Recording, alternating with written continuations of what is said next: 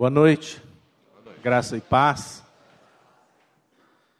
É, eu gostaria de convidá-los a abrir as suas Bíblias para que nós lêssemos um trecho da palavra de Deus em Mateus, capítulo 19. Mateus 19. Nós vamos acompanhar a leitura através do irmão Marco, do versículo 16 ao versículo 26. E eis que alguém, aproximando-se, lhe perguntou: Mestre, que farei eu de bom para alcançar a vida eterna? Respondeu-lhe Jesus: Por que me perguntas acerca do que é bom? Bom só existe um. Se queres, porém, entrar na vida, guarda os mandamentos.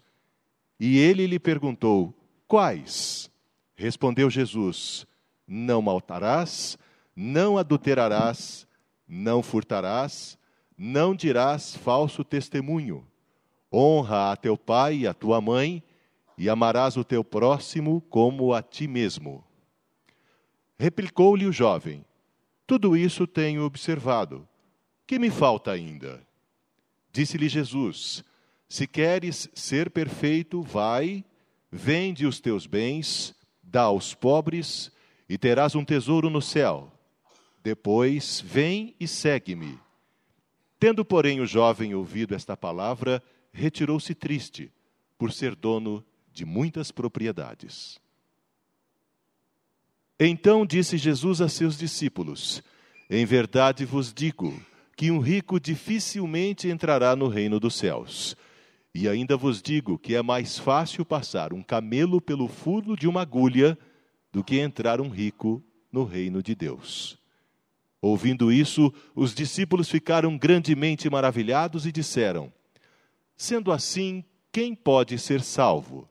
Jesus, fitando neles o olhar, disse-lhes: Isto é impossível aos homens, mas para Deus tudo é possível. Amém. Pai, esta é a tua palavra, fala conosco nesta noite. Em nome de Jesus que oramos. Amém.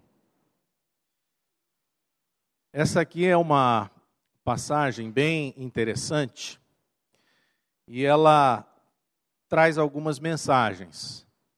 Basicamente, eu diria que existem duas mensagens principais aqui neste trecho e eu gostaria de comentar as duas, mas nós vamos nos fixar na segunda que eu vou mencionar aqui.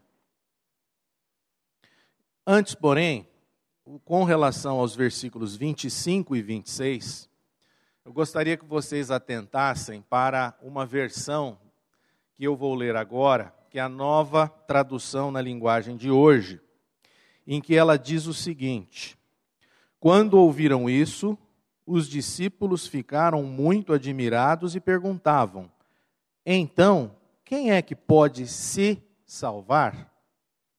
Jesus olhou para eles e respondeu: para os seres humanos, isso não é possível, mas para Deus, tudo é possível. E aqui nessa versão mostra claramente que ninguém pode se salvar. A única maneira de sermos salvos é através da graça operante de Deus nas nossas vidas. Essa, eu diria, que seria a primeira mensagem que nós encontramos aqui nessa passagem a mensagem a respeito da salvação, que não vem das obras, mas é única e exclusiva pela graça de Deus. Se Deus não fizer essa obra de transformação em nossas vidas, nós não conseguiremos fazer isso.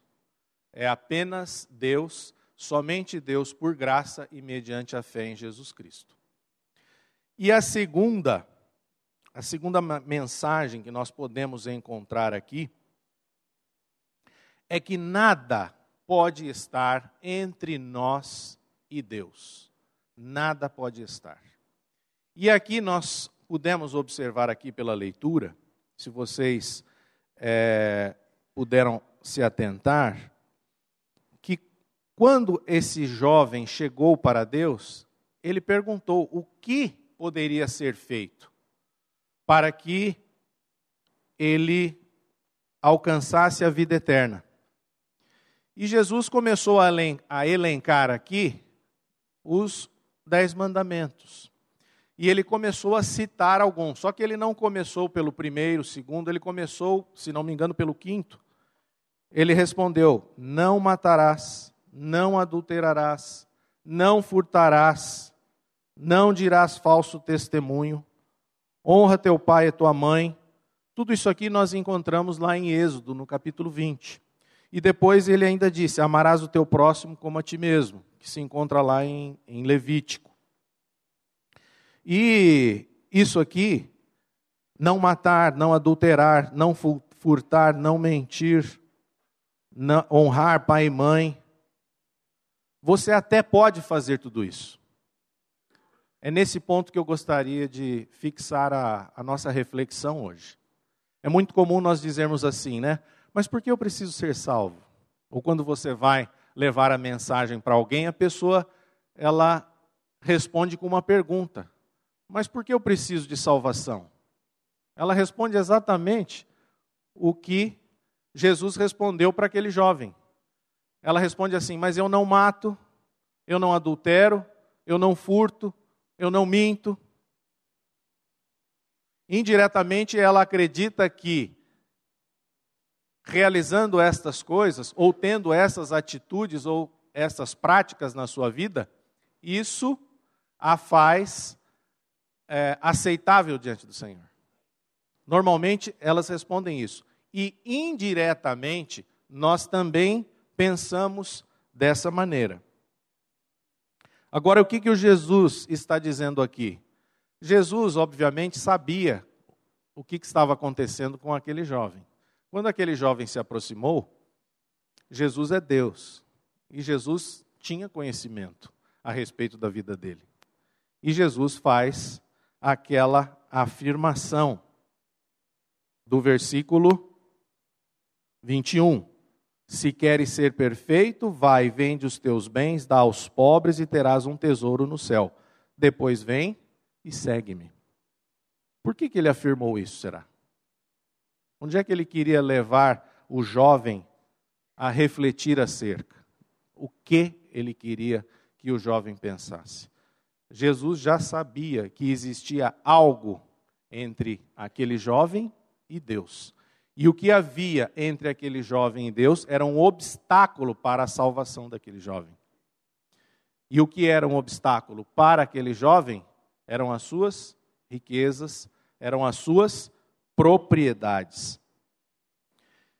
Então, a riqueza, nesse ponto, o que eu quero refletir com vocês é acerca de tudo aquilo que se opõe como obstáculo para a nossa salvação, que se coloca entre nós e Deus. Nesse nessa particular passagem, a questão eram as riquezas. Mas isso pode ser qualquer outra coisa na minha vida ou na sua vida. Então, riqueza pode até ser uma bênção, mas pode ser um obstáculo também. Quando eu li essa passagem, o primeiro versículo que me veio à mente em seguida foi Êxodo, capítulo 20, verso 3. Que eu gostaria de ler. Não terás outros deuses diante de mim. Será que as riquezas, as propriedades daquele, jo daquele jovem, representavam um Deus para ele? Eu creio que sim. Alguns estudiosos dizem, inclusive, que esta passagem de Mateus 19 talvez seria a única passagem em que uma pessoa conversou com Jesus e não foi salva. Alguns entendem assim, porque nada mais é dito a respeito daquele jovem. Mas eu acredito que era exatamente esse primeiro mandamento: não terás outros deuses diante de mim, que estava sendo o quê? Violado na vida dele. O que, que é um Deus? Com D minúsculo. O que, que é um Deus? O que, que nós poderíamos dizer? O que, que você entende que é um Deus com D minúsculo?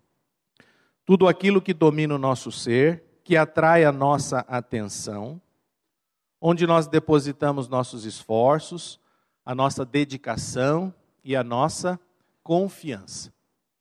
Isso é um Deus para a nossa vida. E eu faço uma pergunta para vocês agora. Qual é a sua principal fonte de sentido e esperança nesse exato momento da sua vida? Nesse momento que você está passando pela sua vida, qual é a principal fonte de sentido e esperança? Você pode responder isso para você mesmo, aí no seu íntimo? Se você respondeu qualquer outra coisa que não seja Deus com D maiúsculo, isso realmente pode ser um Deus com D minúsculo. E pode ser um obstáculo que está entre você e o Deus verdadeiro. Então nós precisamos nos atentar.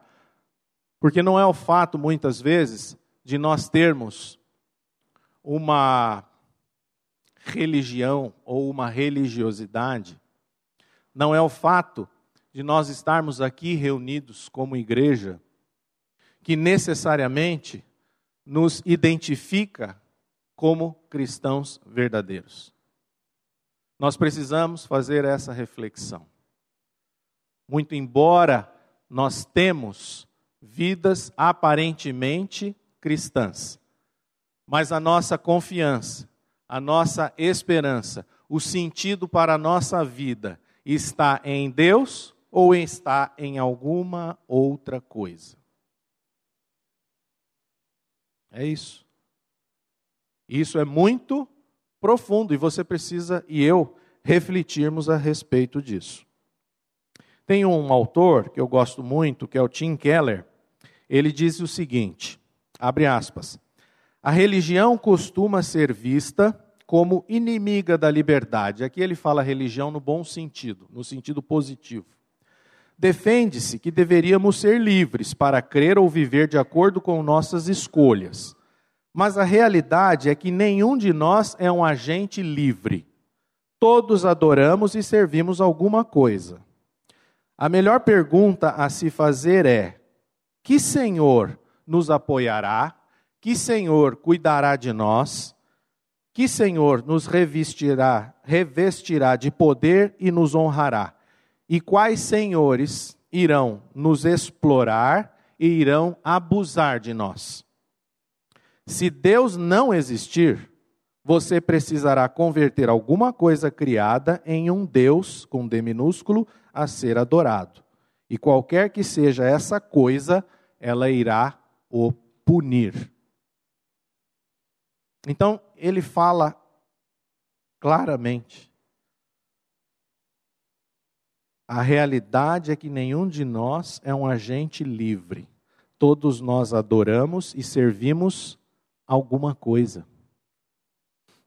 A questão é o que ou quem nós adoramos. Não adianta você ter apenas um conhecimento na sua mente. Aquilo que nós dizemos que cremos como doutrina ou como sã doutrina, precisa estar impregnando o nosso coração, de tal forma que ele realmente esteja cheio e tomado por Jesus Cristo. Para quê? Para que as suas ações elas sejam uma consequência da transformação interior que o Senhor está fazendo em nós. O mero conhecimento da sã doutrina não vai mudar a nossa vida. O que eu quero dizer é que muitas vezes nós temos muito conhecimento, mas estamos diante de um Deus com D minúsculo, que está como um obstáculo entre nós e o Deus verdadeiro. E isso é um grande problema para nós. Se você é uma pessoa que creu é um novo nascido, mas tem algo que está como um obstáculo entre você e Deus, isso vai criar confusão na sua vida. Se você não teve uma experiência de novo nascimento, se você ainda não crê na sua salvação em Cristo, esse Deus vai levar você à perdição eterna. Seja com uma, alguma espiritualidade, seja com alguma religiosidade, seja o que for. Ele realmente pode se tornar a sua perdição. Então, tanto para quem é nascido de novo, como para quem não é, isso pode acontecer. Seja para a nossa perdição, ou seja para confusão nas nossas vidas. E o nosso Deus não é um Deus de confusão. O nosso Deus quer o melhor para nós. Agora, quem é verdadeiramente o nosso Deus? Uma maneira de descobrirmos em quem ou o que nós confiamos verdadeiramente é saber o que ou quem nós amamos. Eu queria ler com vocês Mateus, capítulo 6, versículo 21. Porque onde está o teu tesouro, aí estará também o teu coração. O que, que é? O que é aquilo de mais precioso para você? Que você guarda em seu coração como um verdadeiro tesouro. É Cristo, que é o seu verdadeiro tesouro. Eu não estou dizendo aqui que nós não devamos ter desejos, porque Deus nos fez com desejos. Todos nós desejamos. Mas aquilo que deve estar ocupando o mais íntimo do nosso ser é um desejo por Deus, é um desejo por Jesus Cristo.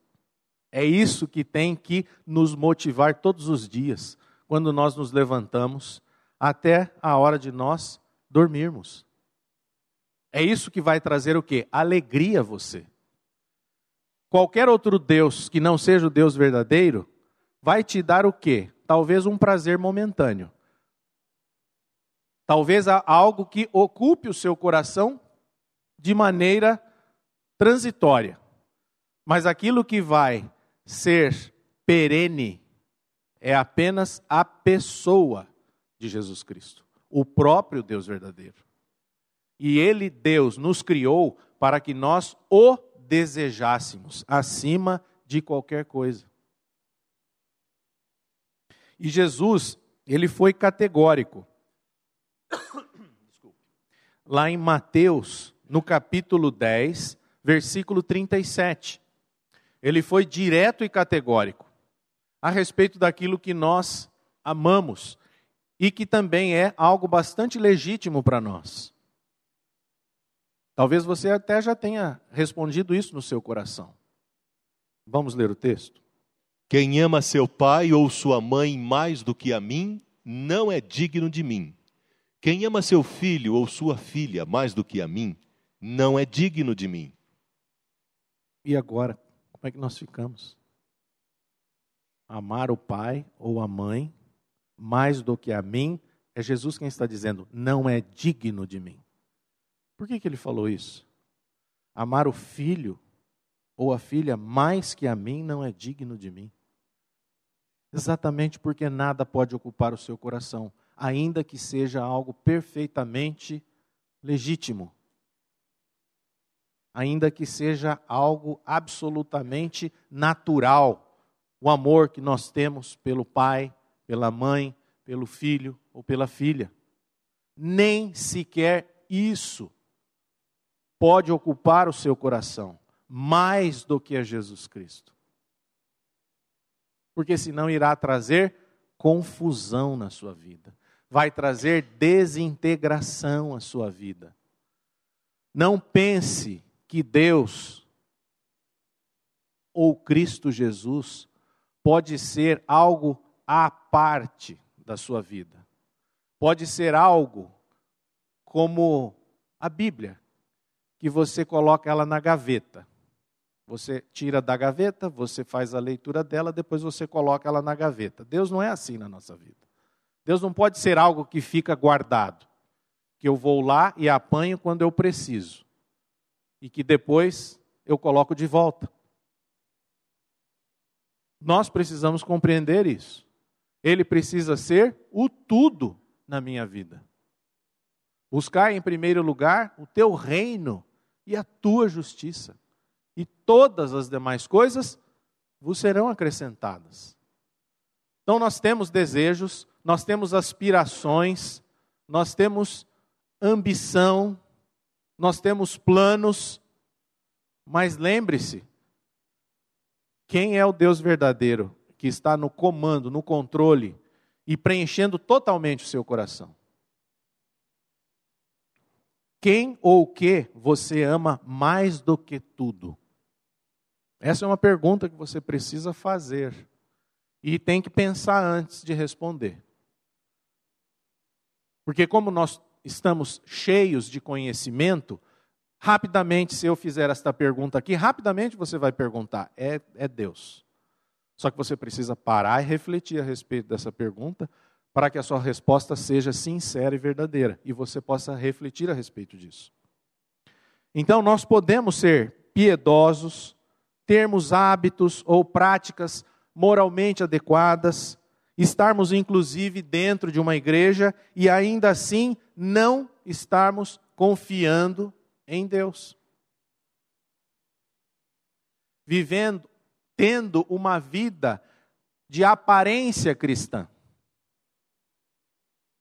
E Deus não quer isso de nós. Deus não está preocupado com a sua aparência de vida. Ele quer saber se você tem a vida dele em você. É isso que ele quer saber. Porque é a vida de Cristo em nós que vai nos conduzir, que vai nos levar nessa caminhada. É a vida dele. Então Deus está preocupado com isto.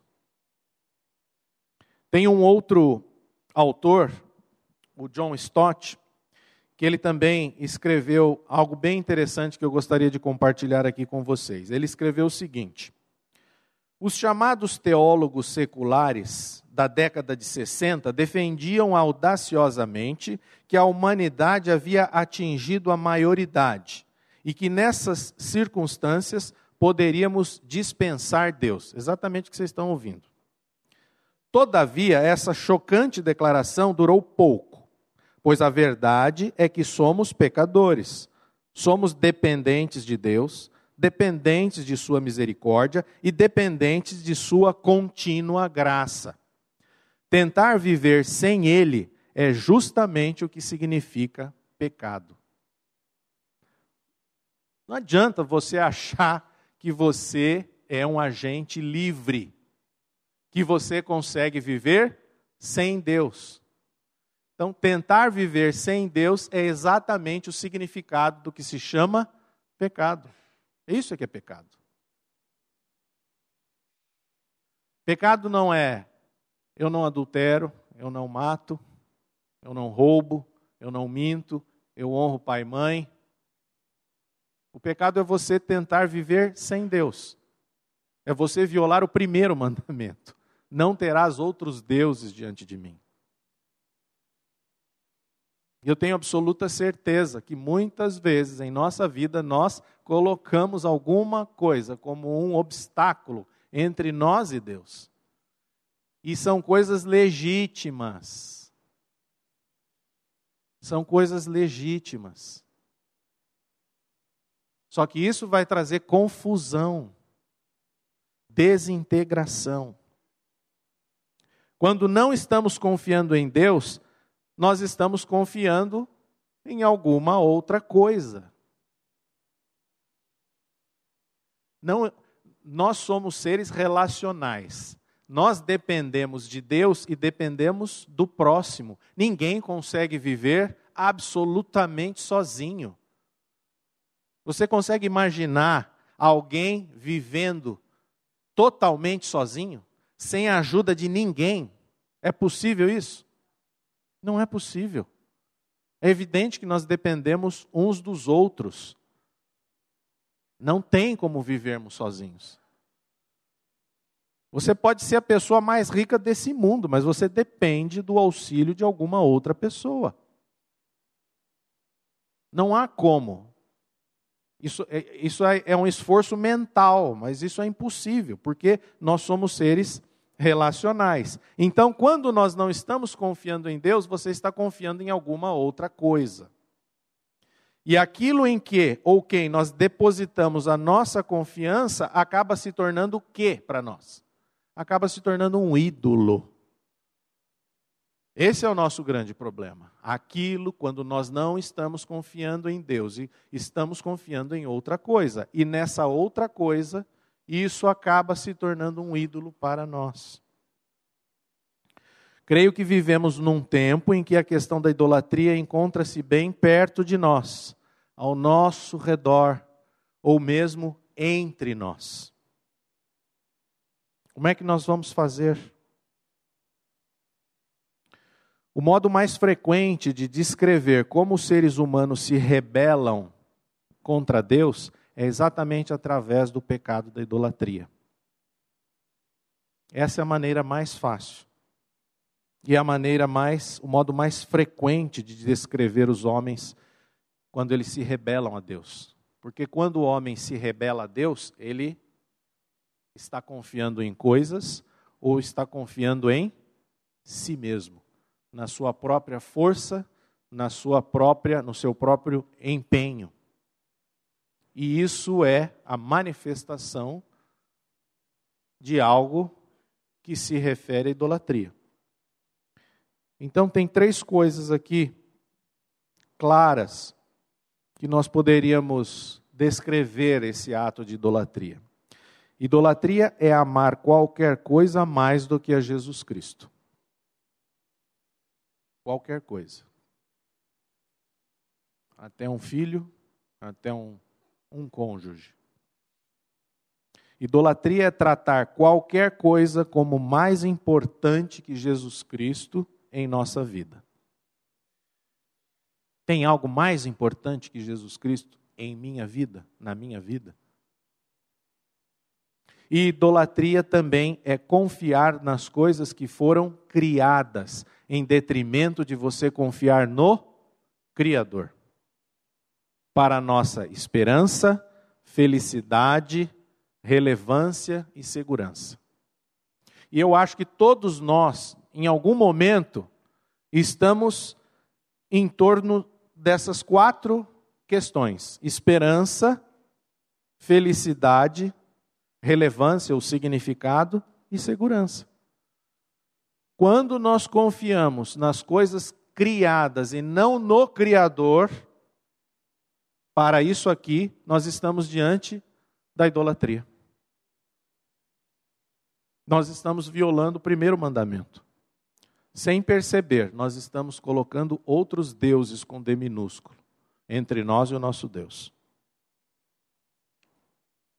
De uma maneira prática, eu também diria que a idolatria, ela normalmente, nessa semana, num estudo lá em casa, eu falei sobre esse tema e havia colocado aqui que a idolatria está relacionada com três P's. Mas de quinta para cá eu já aumentei mais um. Eu coloquei quatro P's, para a gente não esquecer: poder, posses, prazer e pessoas. Poder, posses, prazer ou pessoas. Normalmente a idolatria se refere a alguma dessas questões aqui. Poder, na política, na empresa, na igreja, na família, no casamento, existe uma disputa de poder. E pessoas vivem nessa disputa por poder. Elas vivem para isso. Elas acordam pensando nisso. Principalmente nessa questão da política. Que nós estamos vendo a vivo, ao vivo e a cores hoje em dia. Disputa por poder, mas ela pode estar muito perto de nós, no, no nosso lar, uma disputa de poder no casamento entre homem e mulher.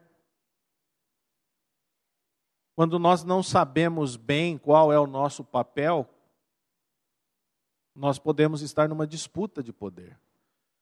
Também na, em posses, dinheiro, propriedades, bens materiais. Nós acabamos de ler Mateus 19. O jovem rico.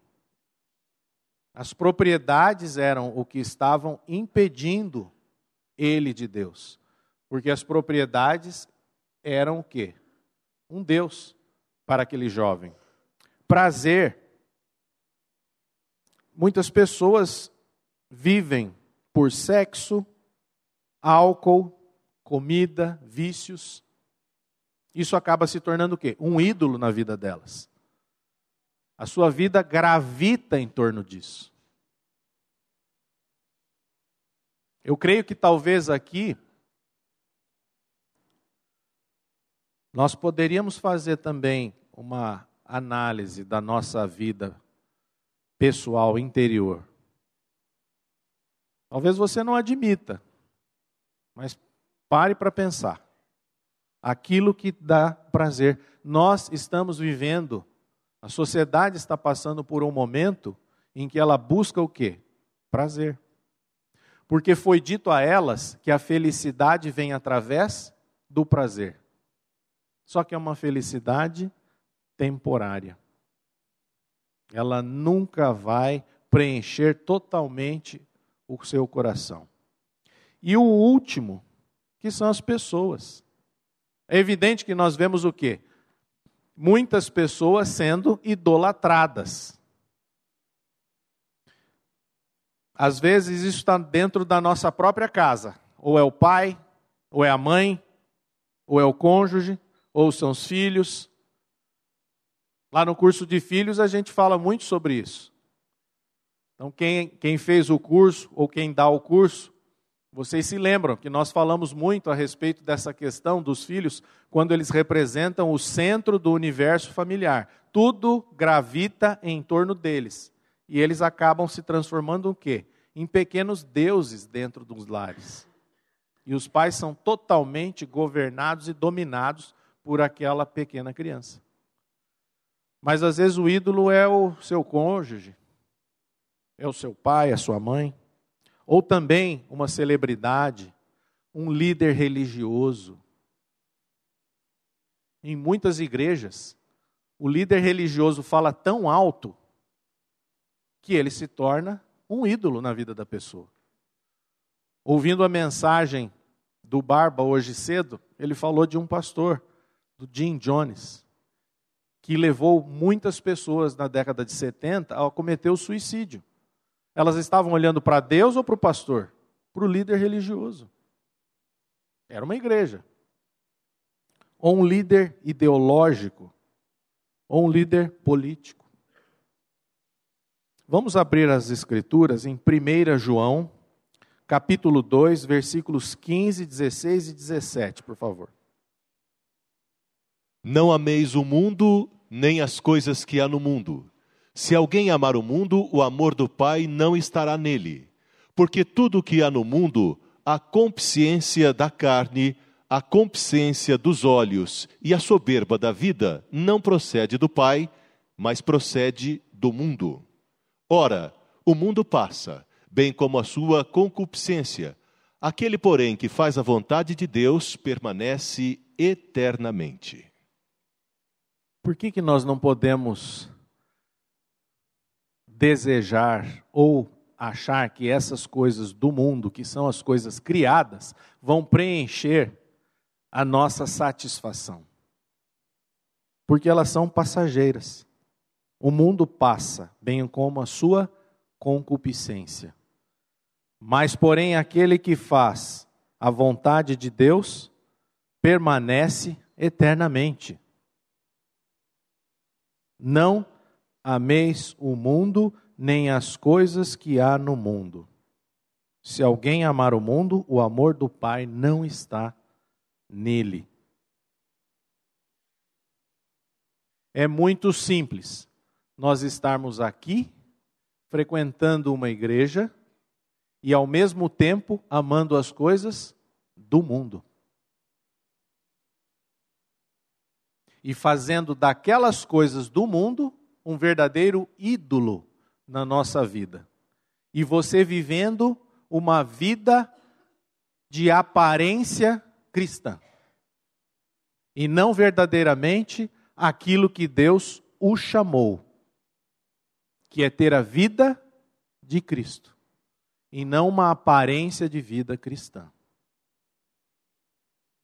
Porque tudo que estiver entre nós e o Deus verdadeiro vai trazer a nossa destruição, a nossa desintegração. Leve muito, muito a sério isso. É importante nós compreendermos o seguinte: o pecado não é apenas fazer coisas más. Muitas vezes a gente acha que pecado é fazer coisas erradas, fazer coisas más. O Tim Keller disse assim: pecado não é apenas fazer coisas más, é transformar as coisas boas em coisas primordiais. Isso arruína a alma, destrói a comunidade e desonra a Deus. Não é fazer coisas más, mas transformar coisas boas em coisas primordiais. O que é uma coisa boa? Eu amar o meu filho. Eu amar a minha esposa. Eu amar a minha igreja. Agora, se eu transformar isso em algo primordial na minha vida, eu já estou colocando um ídolo na minha vida. Então, tudo aquilo que é primordial, mas não é Deus, é um ídolo para mim. É um ídolo na minha vida. E são coisas, como eu falei, absolutamente legítimas. Transformar coisas boas em coisas primordiais. Isso é pecado. E é evidente que nós não percebemos isso. Por isso que nós precisamos da direção do Senhor nas nossas vidas, para que haja o que discernimento, para que ele mostre isso para mim, para que ele mostre isso para você. Se existe algo que é bom, mas que se tornou primordial, às vezes até o ministério. Por que, que tantos filhos de pastores têm problemas? Por quê? Porque é muito fácil inverter toda esta ordem. Às vezes o pastor, ele é sozinho, ele tem que fazer tudo sozinho, e ele acaba colocando o ministério dele acima do próprio Deus dele.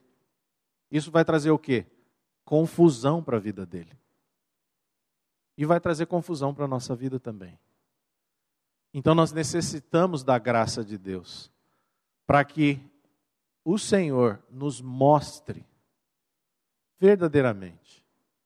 Não é você estar frequentando uma igreja, não é você estar aqui sentado no banco, que diz que o seu Deus verdadeiro é um Deus com D minúsculo. Você precisa parar um pouco na sua rotina e pedir que Deus mostre isso. Tem algo, Senhor, que eu amo mais do que a ti? Tem algo, Senhor, que eu deposito mais a minha confiança do que em ti? Tem algo, Senhor, que se eu tirasse da minha vida, eu iria ficar totalmente desesperado e sem chão? Se tem, isso pode estar sendo um Deus para a sua vida. A idolatria conduz à morte e à desintegração. Pergunte e examine o seu próprio coração, e você descobrirá se ele compreende, se ele abarca somente a Deus ou não. Então, tem mais algumas perguntinhas aqui que eu gostaria que você respondesse ao seu coração. Primeiro, está em seu coração esperar boas coisas de Deus especialmente quando você está passando por problemas ou por necessidades?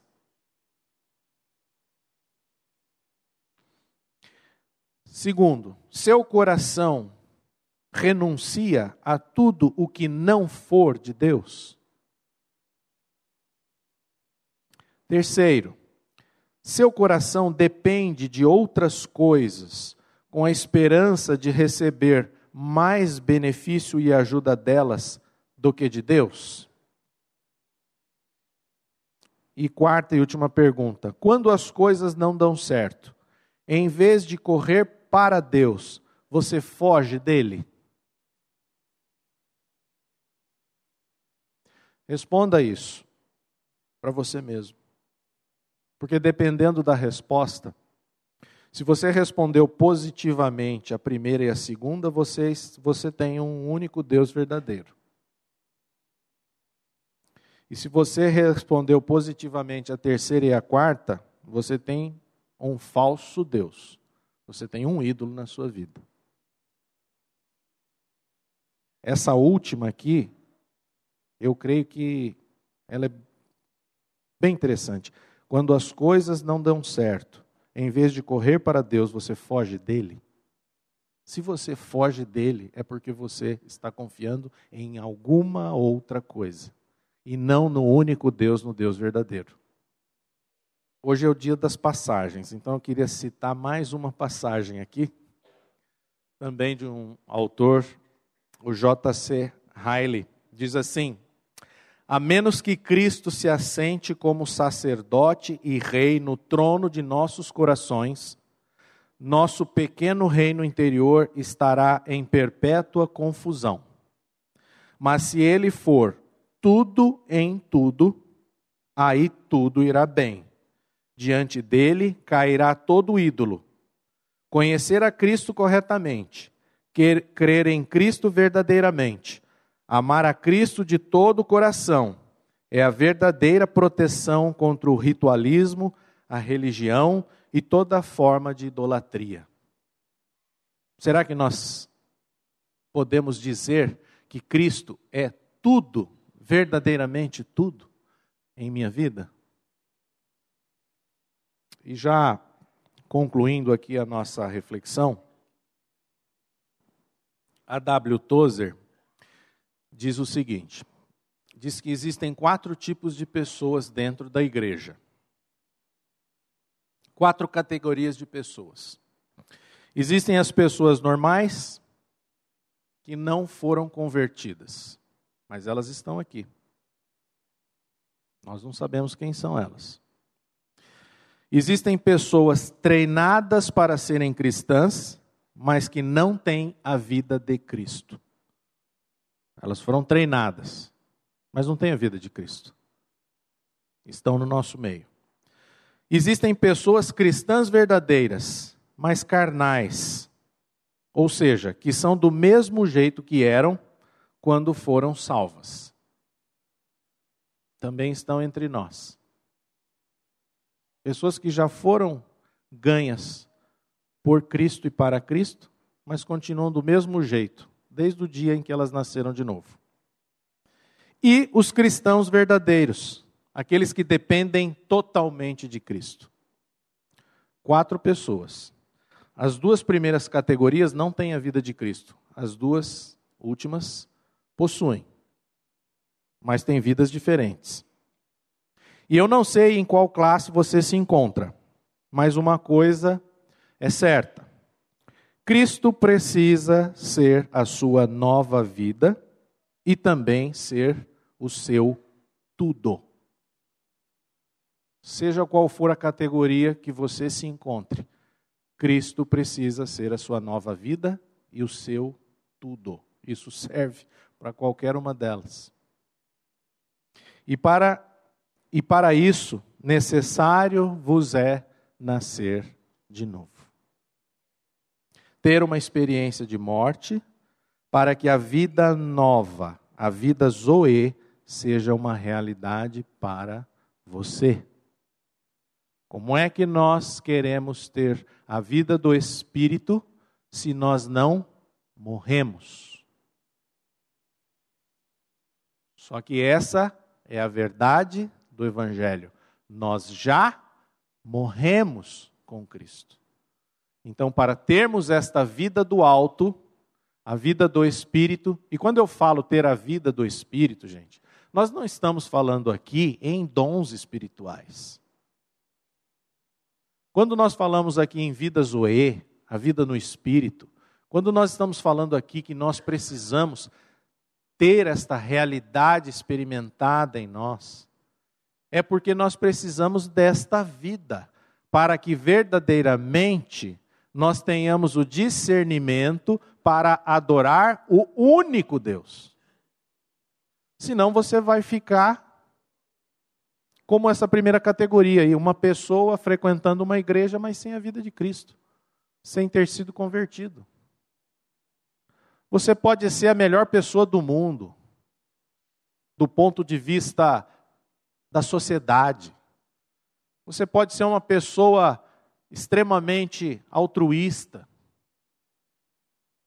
Você pode ser uma pessoa que frequenta entidades assistenciais. Mas se você não tiver a vida nova em Cristo, eu quero dizer para você, a Bíblia, não eu, diz que você vai para o inferno. E o que adiantou tudo que você fez? Nada. Obras mortas. Então é necessário que você entenda que você já morreu para que você ganhe esta vida nova em Cristo. Quando Cristo for de fato a nossa vida nova e aprendermos a depender dele em todas as coisas, sujeitando-nos ao seu querer e efetuar sobre nós, nenhum ídolo ocupará o nosso coração. Nenhum. Mas isso precisa ser real. Isso não, não pode ser apenas um conhecimento. Eu preciso experimentar isso. E como é que a gente faz para experimentar isso, Fernando? É o Senhor quem vai fazer isso. E talvez o Senhor leve você para lugares que você não queria ir. Talvez o Senhor leve você para algum deserto. Talvez o Senhor leve você para o vale da sombra da morte. Para que você entenda o que significa isso. Para que você entenda o que significa confiar plena e totalmente em Deus.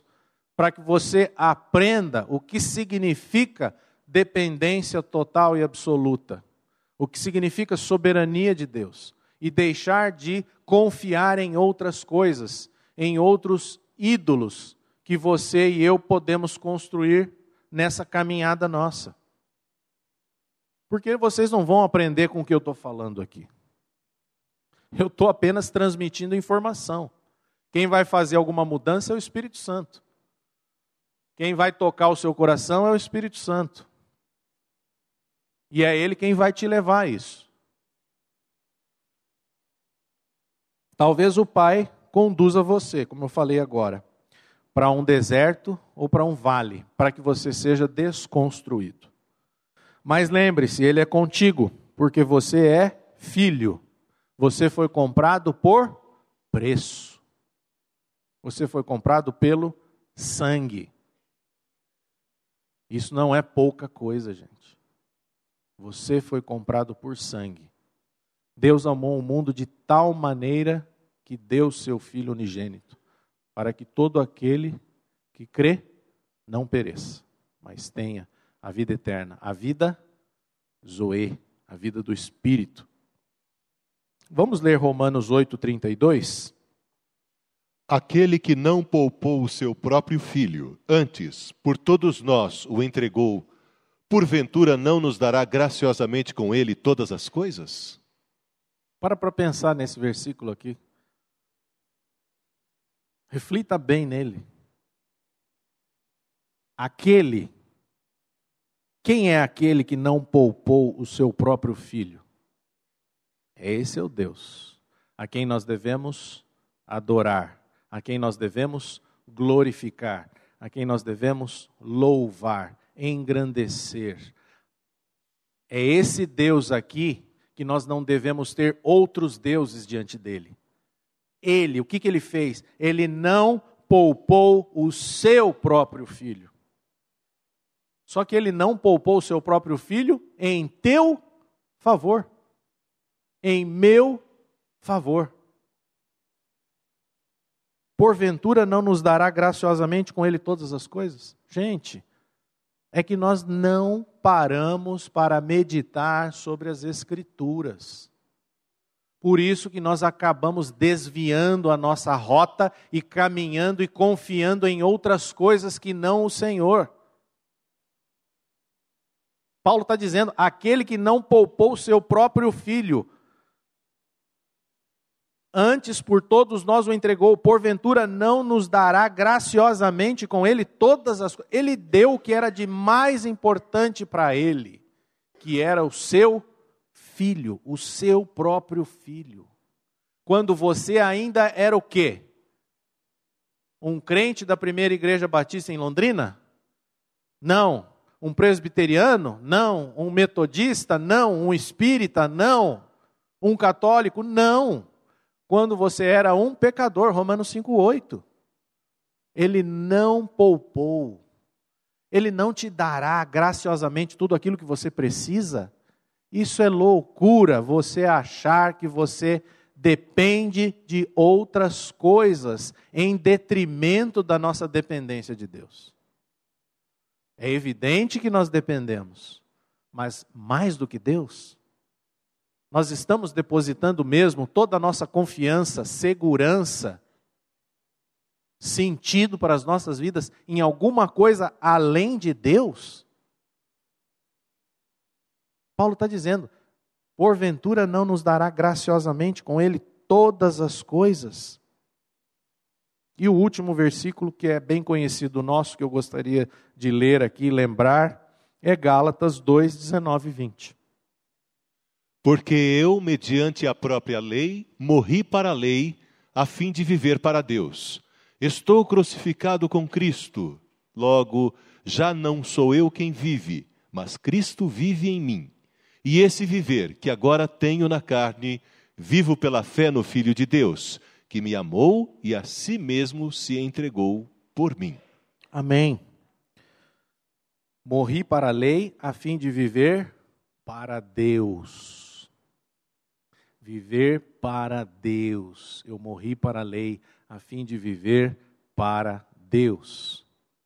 Vamos parar de viver para outras coisas, ou para coisas que foram criadas, e vamos viver para Deus.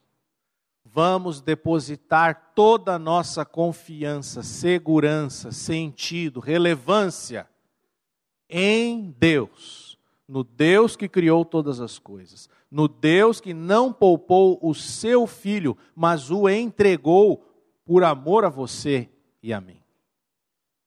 Vamos confiar nele.